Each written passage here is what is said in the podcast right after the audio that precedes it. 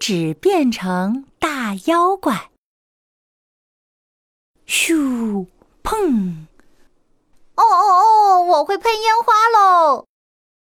哇哇，哥哥好棒！喷火龙喷烟花的时候真厉害呀！他已经是一个大哥哥喽。不过啊，有的时候，喷火龙还是很像个小宝宝，因为只要到了睡觉的时候，喷火龙就会做一件事。妈妈，我要睡了。哎呀，你怎么又在吸手指啦？喷火龙睡觉的时候，都要把大拇指含在嘴巴里，吧唧吧唧，看起来好像在吃一根棒棒糖呢。哥哥，我也要。喷火龙的弟弟还以为他在吃什么好东西。哥哥呀，你已经五岁喽，不能再吸手指了。这个习惯很不好，知道吗？嗯，为什么？为什么五岁不可以？那那我就要变六岁。啊啊！哎，这个喷火龙真的很爱吸他的拇指，连讲话的时候都还要把拇指塞在嘴巴里。哥哥啊，手指头很脏的，你不要再吸了。妈妈说着。要喷火龙看看自己的大拇指，你天天吸，吸到拇指都肿了。你看，拇指变成好大一只喽。嗯，这样很好啊，这样我用大拇指盖印章，盖出来的比别人大。嘿嘿，哥哥呀，妈妈烦恼的叹了一口气，喷出了一团小小的火焰。妈妈决定。她要悄悄的做一件事儿，让喷火龙不敢再吸手指。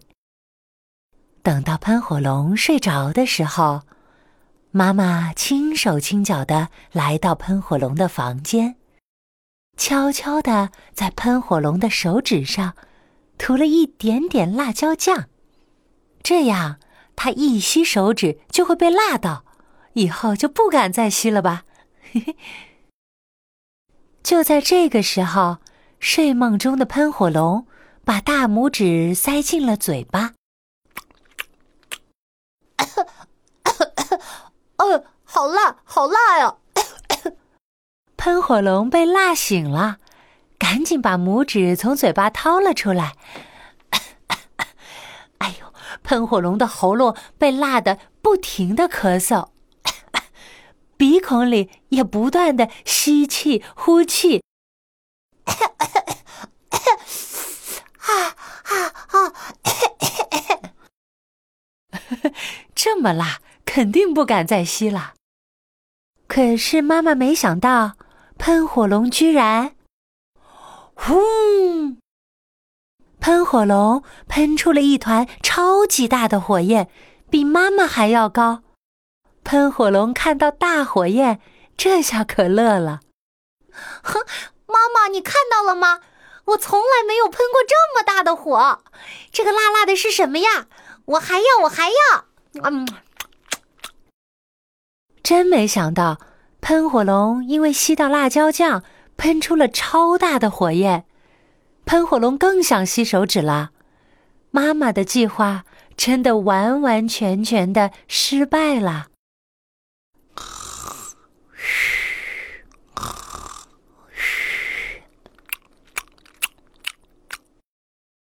第二天晚上，妈妈趁喷火龙睡着的时候，悄悄的在他拇指上画了一个妖怪的脸。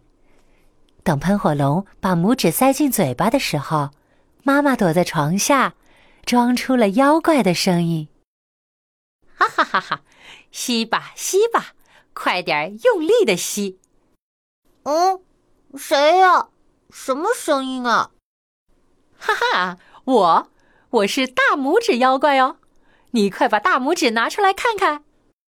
喷火龙的大拇指上出现了一张妖怪的脸，眼睛是两团火焰，还有一张好红好红的大嘴巴。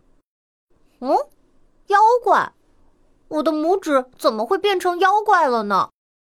哈哈哈哈！就是因为你天天吸大拇指，我才会变成妖怪呀。喷火龙把大拇指拿得远远的，愣愣的看着大拇指妖怪。妈妈还以为计划就要成功了，没想到喷火龙居然……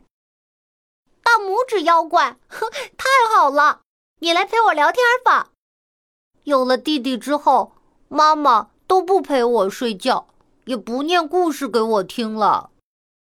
没想到喷火龙没有人陪。心里这么孤单，妈妈听了有点难过。她从床底下钻出来，紧紧抱住了喷火龙。哦，你怎么会躲在床底下呀？大拇指妖怪其实是妈妈演的。以后啊，妈妈会在你睡觉前来陪你的。喷火龙笑眯眯的看着妈妈。哼，好啊，妈妈，那。我们可不可以再来玩拇指妖怪的游戏啊？好啊，来打勾勾，跟拇指妖怪盖印章。你要答应妈妈，以后拇指妖怪只能拿来玩游戏，不能再放嘴巴喽。嗯，妈妈，我觉得好奇怪啊，为什么不能吸手指啊？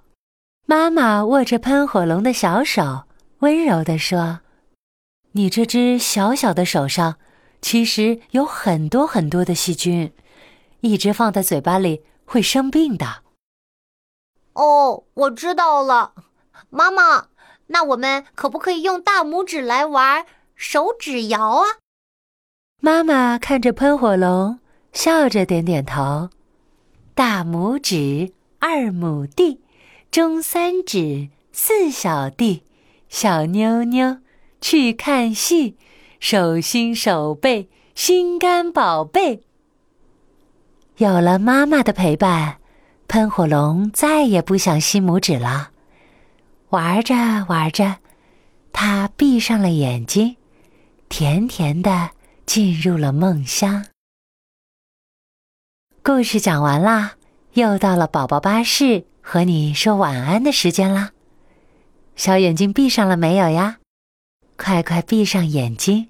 睡觉喽，晚安。